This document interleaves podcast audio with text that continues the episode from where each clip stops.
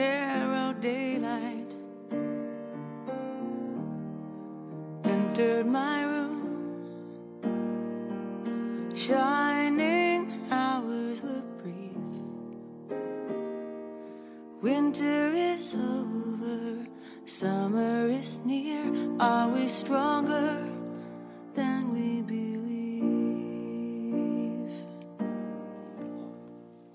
大家好，欢迎收听本期自私自利，我是主播 Billy。这期节目里，我和搭档思雨想跟大家来聊一聊如何高质量的独处。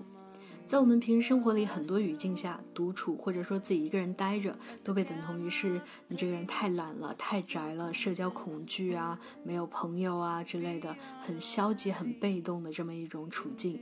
但是，根据我和思雨目前的生活经验来看，我们俩都觉得独处其实是一个很宝贵的、完全由你自己做主、自己支配的时间段。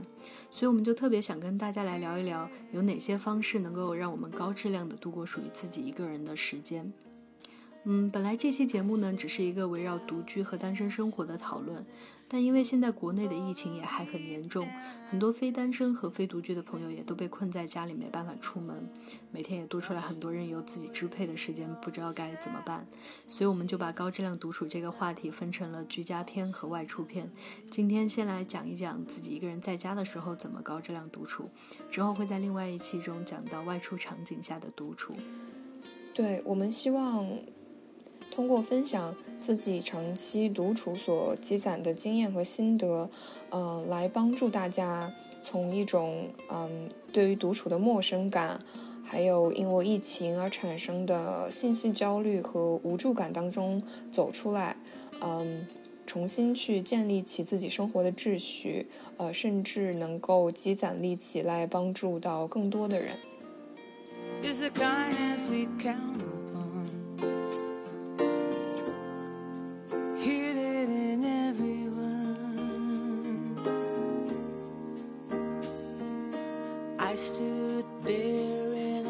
欢迎收听自私自利。我们的节目是一档关于单身和独居生活的播客。如果你也是这样的生活方式的践行者，或者你对这样的生活方式感兴趣，欢迎订阅我们的节目并参与讨论。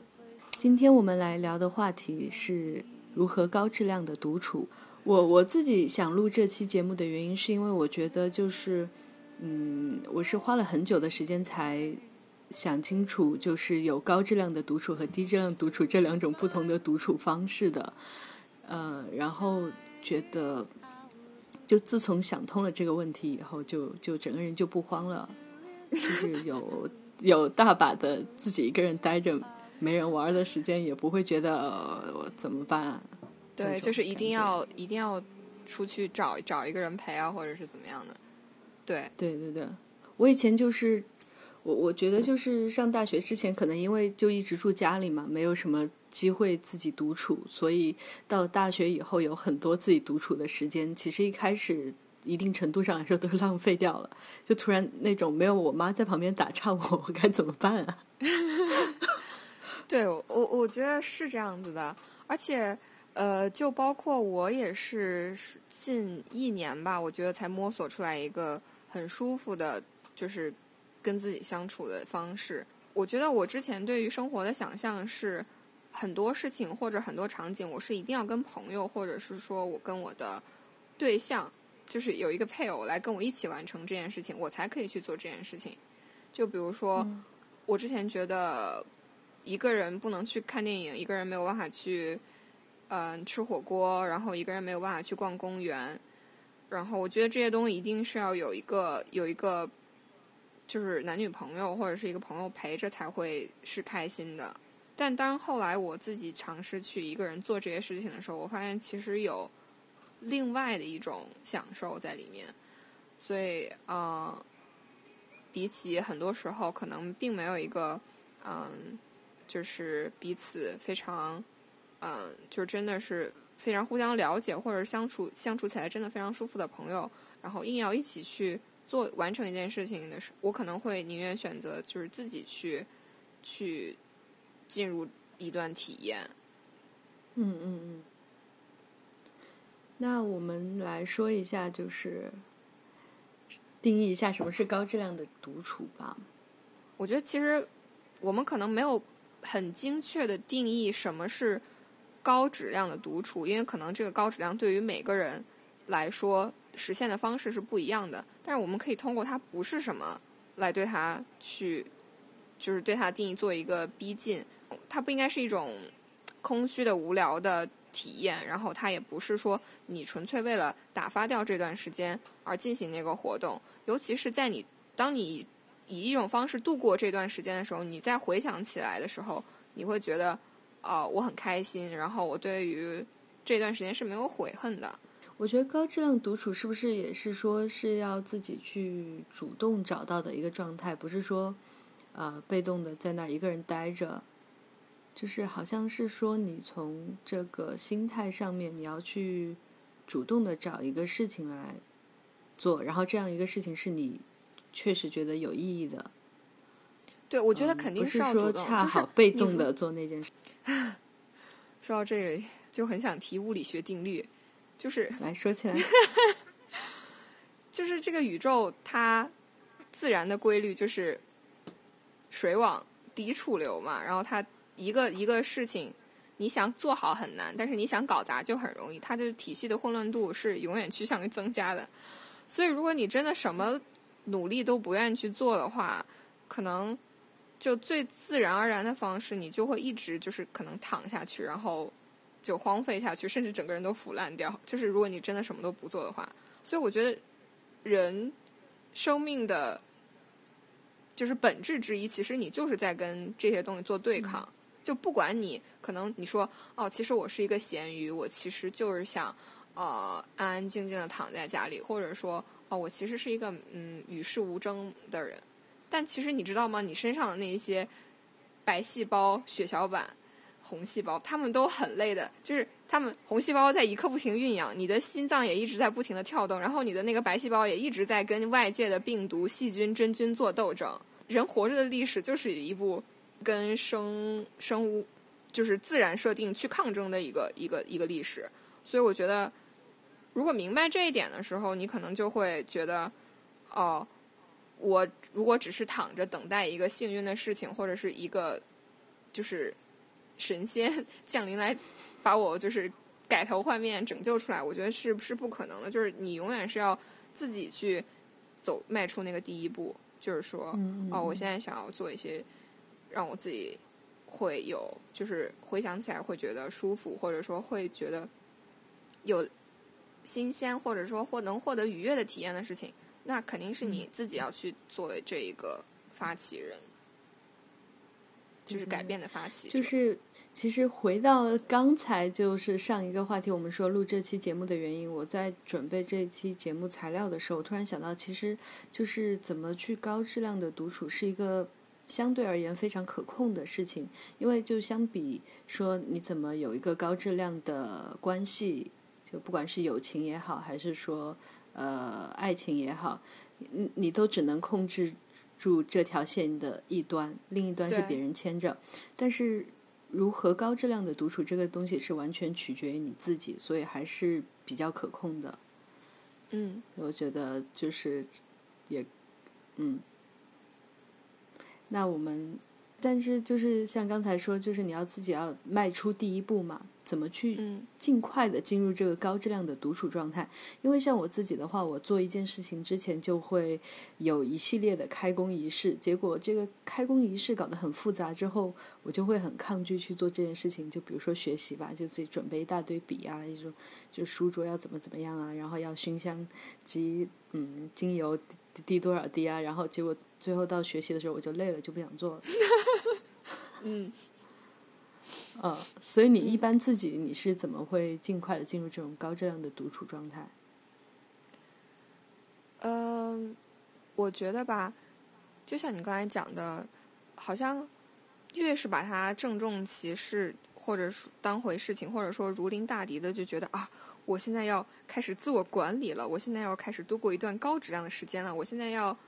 嗯。要比如说要逆流而上学习提升自己的，可能你其自己的那个心理或者是就是你自己的那个生物本能是会有一些抵触情绪的，因为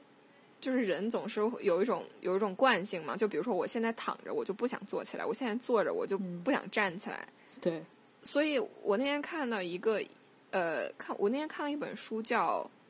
叫什么来着？这个后期可以剪辑进去啊，就是就大概是跟习惯有关的吧。然后这本书好像在美国还挺挺挺流行，挺多人看的。就是说，人其实也是就是符合。有有点类似于这个物理学上的惯性定律，就是其实我不知道你有没有一种感觉，就是有的时候可能我桑炮已经坐在这边开始学习了，我就会也不想停下来，我就觉得我已经开始了，然后我就想赶紧把这个事情弄完。所以就是要在自己这个懒惰的细胞反应过来之前，立即马上改变惯性，切一个轨道。对，就是你不要给自己太大的那种心理压力，就是你越想就是。因为我觉得，其实不光是体力劳动会让人累，其实有的时候你脑子里想很多东西，你也是会觉得累的。所以你与其去用脑子去体验一遍，然后觉得哎呀好累啊，什么都不想做，你不如就就立刻开始。而且我觉得，就真的是不能给自己太多的这种，嗯，就就就信仰思想负担吧。就比如说，嗯，我可能就是想说，怎么开始一段高质量独处呢？我就想说，哎呀，今天天气不错。那我就先带本书去咖啡店吧。我不会想说，我今天下午就要在这儿坐三个小时，我要把这本书看完，我要做读书笔记。我就只是说，今天天挺好的，我不如出去喝杯咖啡散散步。然后，如果就是就是一切顺利的话，那我可能坐下来看会儿书。就是，嗯，情之所至，就是不要把它不要把它变成一个任务或者一个工作。嗯嗯嗯嗯。我觉得这个是我自己觉得是一个窍门。我自己的话，我觉得高质量独处的时候，我一定就是像你刚才说带一本书去咖啡店，我就一定是只能就先选定一样东西，然后把其他的东西都丢掉，特别是手机，因为只要就是有别的干扰项，我就会觉得挺没办法专注的，就会花很多时间在选择上面。然后如果说只是带一本书去咖啡店的话，也没有手机。就是就很容易专注进这个事情里面，就不会对对，嗯，我觉得是要是要嗯主动的去排除这些干扰。就比如说，我我觉得如果你真的是想要看这本书的话，你嗯，我自己是会把手机调成飞行模式，或者说，就比如说，嗯，这其实是下一个话题的，就是说我们一个人在家，就是你觉得有什么高处质量独处的事情？就比如说我在家做运动的时候。就其实很自然而然的，你的手就没有办法拿手机了嘛，因为你全身都在动。对，所以所以这一段时间你也是非常的就是 focus 在你自己上面。对对对对对，所以我们的下一个话题是说有哪些自己一个人在家可以做的高质量的活动，然后这些高质量活动里面有一些是体力上的，有一些是精神上的。先说说体力上的吧，就除了你刚才说的那个。运动之外，你觉得还有些什么？你平时还会做些什么事情？就我自己的话，是我，嗯，我买了一个瑜伽垫儿，然后有的时候我就会找一些网网上那种比较短的那种运动教程，就比如说，嗯，今天已经很晚了，可能我现在也，嗯，不想去健身房，或者说不想出门。那我就自己在家做，因为这个这个的成本就很低嘛，你只用把健身瑜伽垫从床底下抽抽起来，而且你选的又是一个你现在感兴趣的这个运动，就比如说我有的时候想瘦肚子呀，那我现在就瘦肚子，而且它现在很多那种运动视频，它就做的很短，它就比如说就是十分钟，如果你有时间了，你再重复把它做一遍，但是如果你没有时间，你就可以只十分钟做这一套，所以它让你就觉得。开始的成本很低，所以你就更愿意去开始这个事情。但其实往往是当你把瑜伽垫拿出来做了第一个视频以后，你就还想再做第二个、第三个，就是它就会产生一种良性的惯性。所以我一般就可能都会最后做到四十分钟到一个小时。也有一些生物学的原理吧，就是做完这四十分钟的运动以后，我会觉得我整个人的精神状态也会变好。就可能本来我是。觉得浑身酸痛啊！我躺在床上就觉得啊，没有力气了，什么都不能干了，已经。但是可能做完运动以后，我反而可能在可能可以再起来，比如说呃加班一个小时啊，或者是就是学一个小时自己想学的东西。就我觉得它有一种嗯呃，就是重启你整个人体的那机能的作用。嗯，我之前去看那个心理咨询师的时候，他也给我说，就是如果你要就是做一些改变，特别是这种身体上的、运动上的，你最好从很小的改变开始做起。你不要说一开始就给自己定说，我今天要跑两个小时的步，那这样你自己就算你的心里觉得我很愿意，但其实你的身体是不高兴的，或者说你的潜意识是不高兴的，所以你最好就跟自己说啊，我今天只是。想走个十分钟左右的快步走，然后走着走着你可能就想跑起来了，但不想跑起来也不要怪自己，就是就是说，反正就是说小这种改变要从小的容易的地方开始做起。对，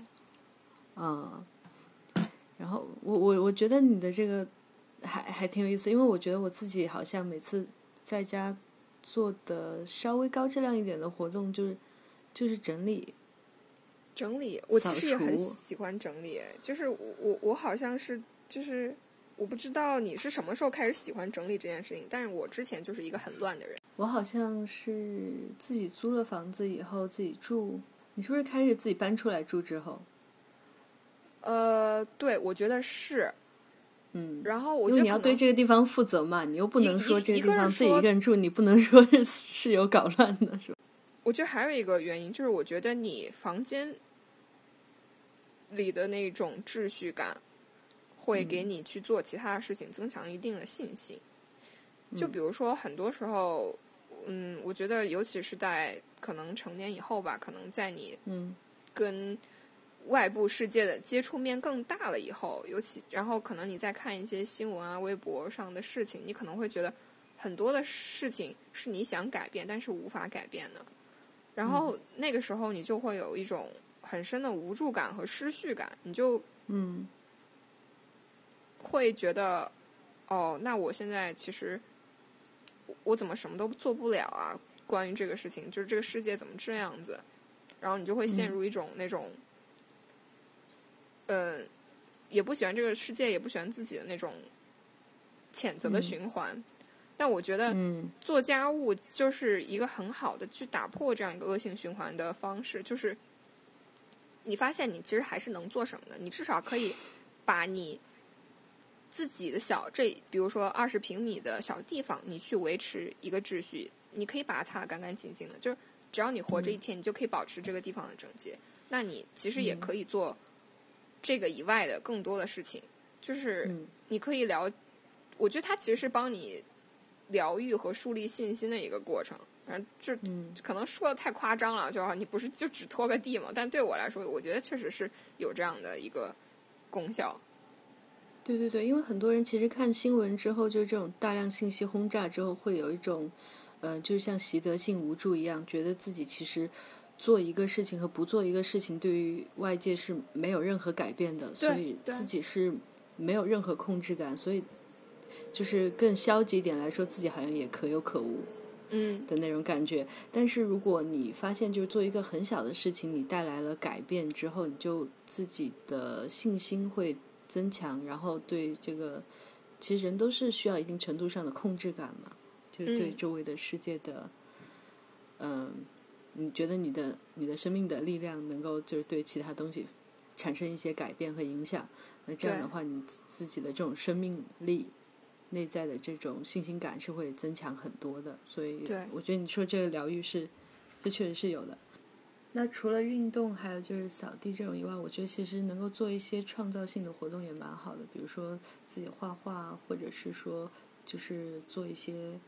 就像你说的做饭。对，我觉得做饭其实也是一个，嗯，挺让我享受的过程，因为做饭就是三炮介于。工程和艺术之间的一个东西，就是因为你其实是你需要自己脑子里面去想，说这些步骤我要怎么安排，它才能合理而且好吃。然后你可能你还要你要 multitasking，就比如说你这个锅上要烧水，你那个锅上要呃，比如说要要开始炸一些葱姜蒜什么的，就是这一些进程的调度，呃，我觉得。然后你就会觉得自己此时此刻是一个小小的指挥官，然后在你的这个运筹帷幄之下做出来，如果做出来了一盘很好吃的菜，你就会觉得嗯特别开心，特别有成就感。嗯嗯嗯。我觉得这个，嗯嗯嗯，做饭，就就你为什么说它是那个工程呢？是觉觉得就是好像把一个东西什么搭建起来的那种感觉吗？对啊，就是因为我觉得它是有一定，就它是有一定的嗯规则在里面的吧，就是嗯物理世界的规则。就比如说，嗯嗯，你这个菜在就是是到底是先焯水还是先过油，这些其实都是已经定好的。但是你又有，然后我觉得这些就可能就是它就是就是工程学上的东西，但可能有你自己可以发挥一些，就比如说。你把什么口味和什么口味搭配起来，然后它它们就突然变得比以前都更好吃了。这个哦又是一种创造性的东西。灵光一闪是吧？对对对对对，是的，是的。我我就觉得这些就是我们说的高质量独处的这些活动，它就是不只是说在你当下让你觉得你是有个事情在忙着，然后你也很享受这个过程，就其实它对你以后也是有一个比较良性的影响的。比如说你就是做瑜伽，你身体好嘛，嗯，然后这个免疫力好，嗯，然后这个做是饭胃口肯定是有长久的，是有长久的影响的。然后还有就是做饭嘛，你这个东西算一个技能吧，学会了不太会忘记，以后还能用得上。嗯，而且我觉得就是做饭可以有一个功效，就是它把能把你拽回当下的这个生活，就把你拽回此时此刻吧。就是如果你嗯觉得啊、我每一餐饭都要认真对待的话，那很可能你也不会去，呃，去很赶趟的去做其他的事情。他就嗯因为我觉得可能包括我自己在内，现代人很多的问题就是我们永远都活在明天。嗯就是我们永远在为了明天而困扰、而焦虑，而去赶着完成今天的事情。但是嗯其实谁都不知道有没有明天嘛，就是我们真的拥有的就只是今天。嗯就就比如说像我妈，我我妈的性格就是那种，嗯，很谨慎，然后她会把事情都要很早就计划好的一个，就很 organized 的一个一个一个女人。然后他当时来美国看我，嗯她就，嗯，就有点被我的生活方式就有点就有点崩溃掉了。就因为当嗯时我是想、想换一个房子嘛，但是就是基于我对于呃，就是我所在的城市的房市的了解，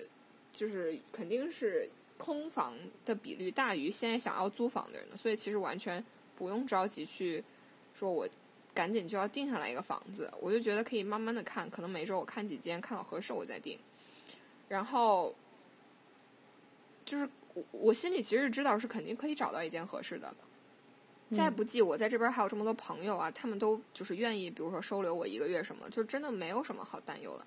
但是当我妈来了以后，她就因为我要换房子这个事情，她每一天都很焦虑，她就是就是把这个事情变成了一个很严重的事情，就是她每天都在说：“哎呀，怎么办呀？你这房子还没定下来。”就其实房子定下来了以后又怎么样？他又会去操心其他的事情，就是他永远在操心未来的还没有办妥的事情，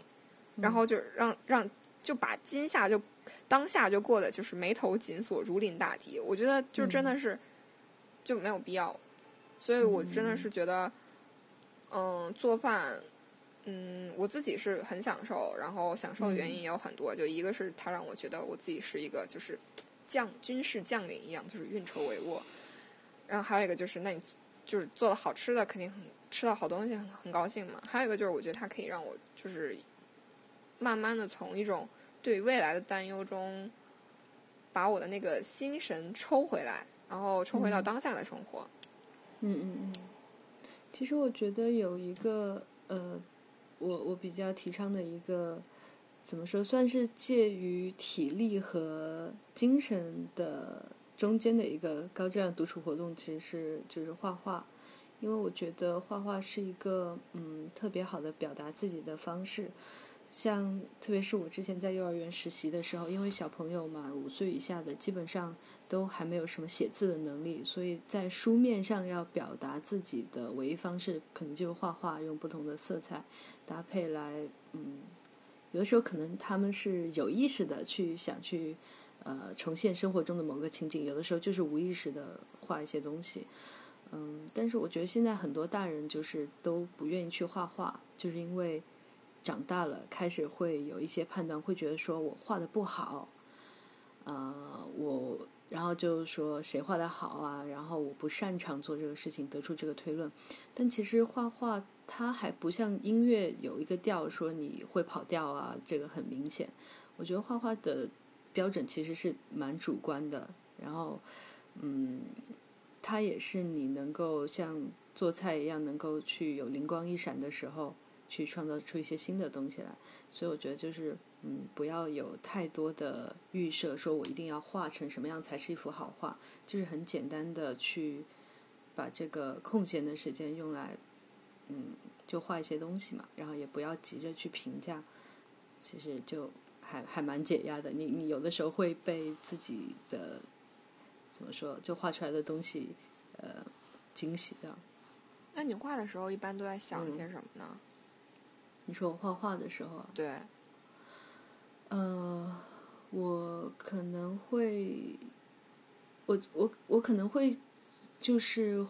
我因为我比较多画一些室外的场景，我可能会在想说我自己想要的东西是一个什么样子的。我想就是你画之前的时候已经知道自己想。大概想要画一个什么东西？嗯，对对对，就是就每一次点开那个画板之前，因为我是在我是在那个平板上面画嘛，一开始是觉得特别好玩，就然后再加上有的时候要教幼儿园的小朋友一些画一些东西。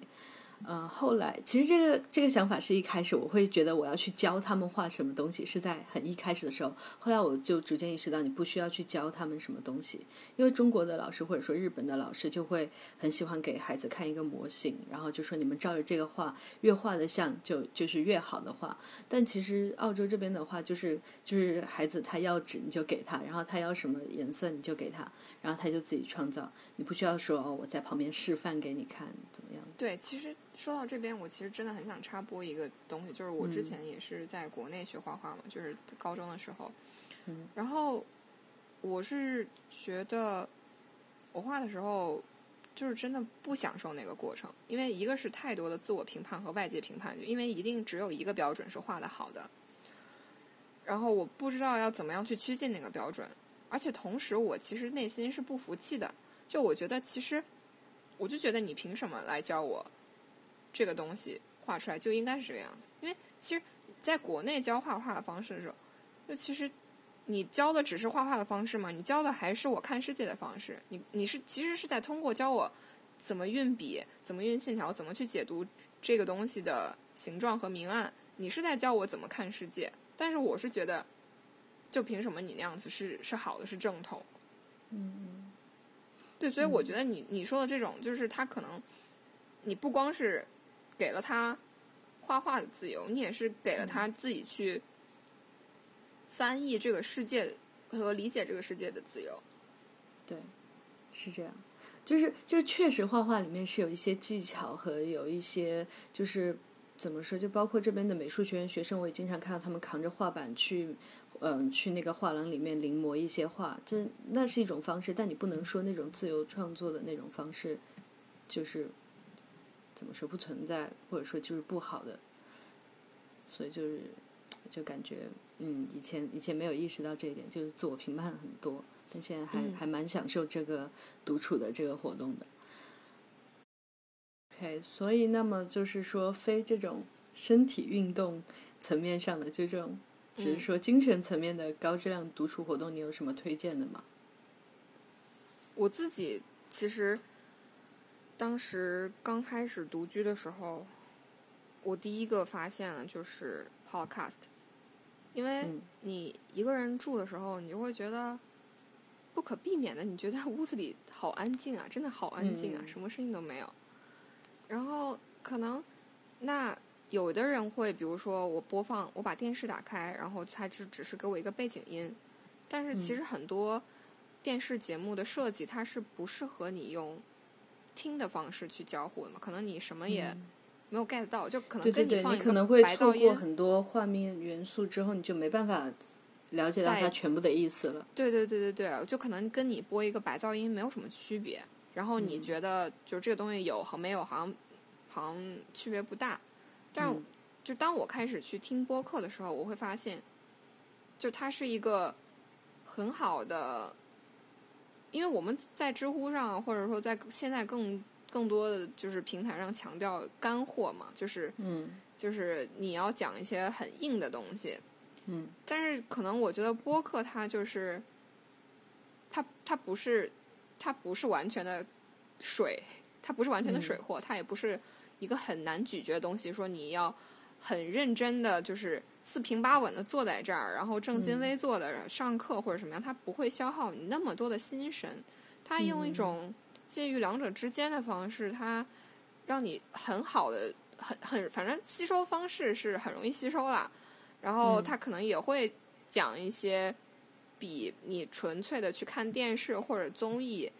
呃，让你有更多的信息增量的东西，而且你完全就是可以选你自己感兴趣的领域。就比如说，我现在想要听，嗯，比如说我现在对于 ISIS 的这个恐怖组织，他们现在在发展到什么程度了感兴趣，你可以找到，你完全可以找到这样的播客。然后他们可能会把这个播客演绎的绘声，就是把这个整个故事演绎的绘声绘色，所以你完全可以，比如说一边一边做家务啊，然后一边收听，然后你就既会觉得让家务变得没有那么枯燥，然后同时你又觉得，呃，好像我确实在这段时间里，我好像也收获到了一些就是我感兴趣的东西，而且它不是以一种很枯燥的方式来灌输给我的，而是就是、我我觉得是有一种有一种润物细无声。的感觉。对，我就觉得好像，嗯，我也是蛮喜欢听 podcast，是在就是，因为我现在从家到公司的通勤的路还蛮长的，然后这段时间就是不管是自己呃坐车或者是开车，都挺无聊的，所以所以就是路上会会听一些 podcast，觉得嗯这个东西它不需要你特别特别的专注、全神贯注。它对你的投入程度要求其实没有那么高，然后你你你又能够吸收到一些有用的信息，因为因为开车的时候，其实 其实之前我爸他就是嗯，就是呃特别不允许我就是开车的时候去听一些分心的东西，因为他觉得会很危险，我就呃只去听那个东西了，然后没有注意到周围的危险。但我觉得 podcast 就就就还好，就普遍的，目前我听到的这些没有说 需要让我停车，想慢一慢点，你在讲什么？我要掏个笔记本的那种。嗯，呃，对。对我最近特别喜欢一个一嗯。你说你先说，你先说。哦，我说我最近喜特别喜欢一个 podcast 叫做 Where Shall We Begin，然后他是一个心理咨询师，每次就是他其实是把心理咨询的这个过程，在征求当事人同意的情况下，把他们的一些细节隐去嘛，然后就把那个他们的访谈的过程还原出来。然后他一般是两个人对一个心理咨询师，要么就是一对创业撕逼的伙伴，要么是一对快乐离婚的夫妻，然后就就特别有意思。呃，我之后会把链接放到这个我们 podcast 的呃网页的下面，大家可以去听一下。嗯，你说，刚刚说的那个，哦，我觉得就是因为嗯 podcast 它可以提供一种、一种陪伴感，而且这种陪伴它不是低质量的陪伴，它是一种就是高质量的陪伴。因为在很多社交场景中，你是没有办法选择你此时此刻在跟你讲话的人他在谈论什么话题，你这个话题到底是感兴趣还是不感兴趣，你就是硬着头皮也得听。嗯然后可能其实你的就是你的身体已经非常想走了，你的灵魂也不在这里，但是你你还是在听，然后可能就是就觉得，我觉得这种就其实是一种，呃，说说说残忍一点，就我觉得挺浪费时间的。对，然后然后可能有的时候是必要的吧，但是我觉得大多数时候其实其实是完全你自己去可以 cut down 这个这个时间上面的嗯浪费的。然后，因为 podcast 它为什么是一种高质量陪伴，就是因为它此时此刻聊的就是就是确实是我感兴趣、我想听的，所以就是嗯，所以你不喜欢可以换台。对，我不喜欢可以换台，嗯，对，而且我我觉得嗯，就是我觉得 podcast 的陪伴其实是它不是说只是独居的人才需要这样子的陪伴。我觉得它其实是可以作为对一种伴侣也好、朋友也好的补充，因为你不可能说刚好你认识的朋友他就是对你想感兴趣的话题，他也和你一样感兴趣，或者说你们有一样的了解的深入程度。然后再一个，就可能你跟你的伴侣就是已经很长时间相处，可能你们彼此之间也没有说有那么多的新鲜的话题可以去去给到对方。那我觉得硬要扯一些。就是很无聊的事情，或者很去无中生有，就是哎，你到底爱不爱我啊什么的？你最近怎么回事？就是就为了硬要聊而聊，我就觉得真的没有必要，不如大家一起听听 podcast 也挺好的。对对对，对，嗯。但你你现在有什么就是有有什么推荐的 podcast 吗？最近听的蛮有意思的。呃，我推荐两个吧，最喜欢的两个是。呃，一个是小声喧哗，就是他们是是常驻的主播，是三个女生，然后也是在美国，他们会呃聊一些就是嗯有有很多社会学的视角吧，去聊一些电影美国流行电影里面的东西，他们去探讨这个东西背后它折射的其实是一个社会文化的变迁，所以我觉得特别很多时候都很有共鸣吧，就是你也能在其中看到你自己。嗯，我觉得很很有意思。然后还有一个就是我比较推荐《得意忘形》，但是那个我不知道大家有没有听过啊？就是这是一个，我觉得是算是一个播客界比较异类的一个播客吧。嗯，首先它是它是单口播客，就是他很多期都是一个人在那硬说。然后其次就是他的。每一期的时长实在是太悬了，就可能有一期就二十分钟就结束了，还有一期录了四个小时，就是他跟朋友聊天，大概可能是一刀未剪的那种，就是什么做饭声音啊，什么都录进去。但是很神奇的事情就是，你不会想要换台的。就我觉得他是一个对于把控节奏非常有天赋的人，就是你可能会觉得，嗯，可能你听别的。播客节目的时候，你会觉得哦，这这这个人在干嘛？就是讲这些没有信息量的东西，你会觉得无聊，你会想换台。但其实你在听他播客的时候，你会觉得哦，这就是我一个很有想法的朋友，这会儿正跟我聊天呢。然后就可能你你们就朋友渴了喝个水什么的，你觉得我等两等等两分钟无所谓啊，就是这种感觉。嗯，对。然后他，我觉得他。野心还挺大的吧？他聊的很多话题，其实都是牵扯到整个就是世界观的架构呀什么的。嗯，然后听了以后启发也挺多的，因为他自己是一个对很多事情都有自己的想法和解读的人，所以我我最喜欢的是这两个博客。啊，我除了 Podcast 以外，我觉得还还有一个爱好就是看纪录片。嗯嗯，就是我自己吧。我不知道其他人，但是我自己就是我很早就发现我没有办法从，就是那种爆米花电影里面获得快乐。你觉不觉得就是太不费力了？这种东西就是怎么说？就是你其实都不需要调用自己的任何主动性，就是你你也不用说，就是就脑子都不用动的。我会觉得这样东这样的东西没有诚意吧？嗯，就是做的人也没有诚意，看的人也没有诚意。我就是不知道这是图了个啥。整整整个体系我不是特别理解，呃，但但其实，在现实生活中，大多情况下是别人不理解我了，就是因为当时我个那可能就是图个轻松嘛。如果如果是我自己，我看爆米花电影的时候，我就是图个轻松，我不动脑子。对对对，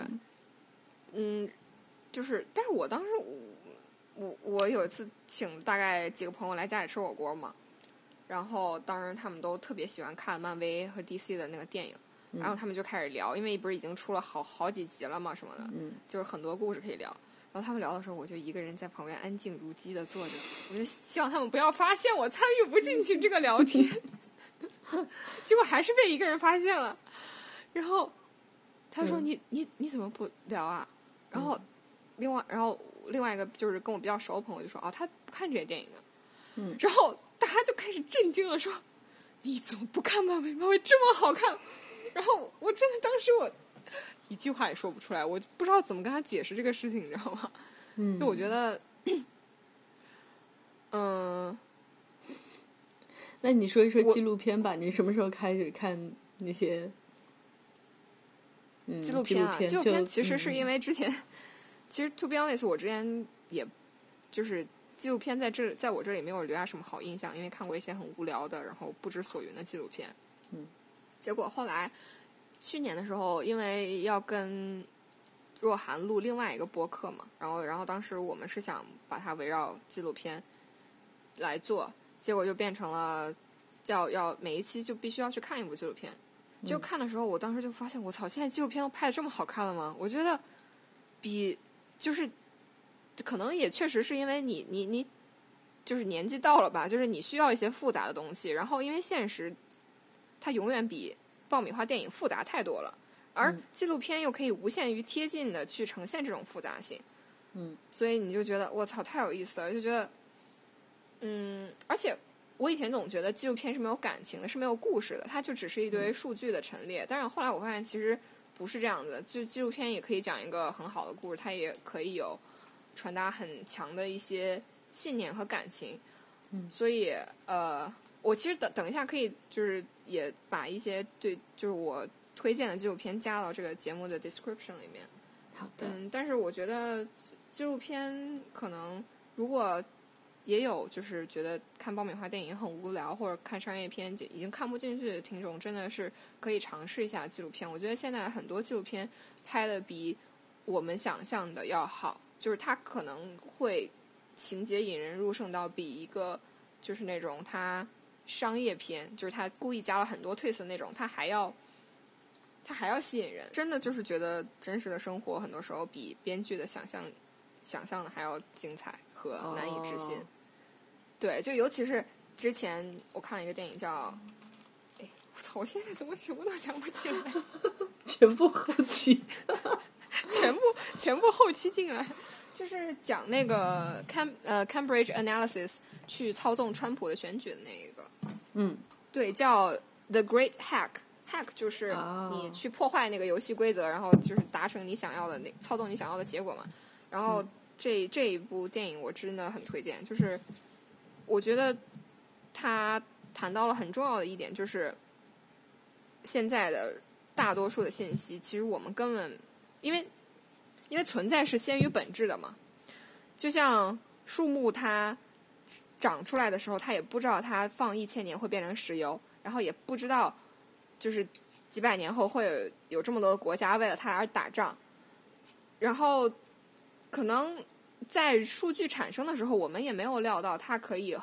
被用来操纵选民的心理，然后来甚至去左右一个国家的命运。就是这个纪录片真的是，呃，我觉得是是是挺 mind blowing 的，就是让我觉得哦，我们得赶紧的，就是去正视这一些数据所、所所可能造成的威胁，就是因为那个里面它的那个一个线索人物吧，就是当时在 Cambridge Analysis 做做呃高管的一个女女生，她后来就是类似于呃类似于就是她是一个吹哨人吧，她就是她。不是，他是一个污点污点证人吧？嗯。然后她就是来作证，他当时在那个听证会上就说，他觉得这个东西应该就是被 classify 成就是二级，就是国家大规模杀伤武器，就跟核武器大概是一个级别的那种意思。嗯我当时就觉得我操，就是真的是太太厉害了。对，就还有很多这样子，就是还有很多这样子的东西，就是看纪录片的时候有很多这样子，就是颠覆你的认知或者是拓展你的认知边界的一个体验吧。所以我真的很。嗯很推荐大家去看一看纪录片。嗯嗯嗯，这个我们也可以之后再再做一期，就单独讲一些纪录片的。关对对对，可以，我们可以嗯做一些纪录片的推荐。嗯嗯，然后还有什么？这个那你呢？你还没有推荐，就是你还没有讲你自己就是精神方面的高质量活动，在家的时候。哇，我觉得就是要说起来就感觉很俗啊，就是看书。因为我觉得看书不俗啊，现在还有几个人看书？就就看书真的是，嗯，我我觉得就是能想到的你获取信息的一个最怎么说成本最低的一个方式吧，就是就是他获取信息的效率很高，因为他的那个对压缩从文字里。面你就直接就不是说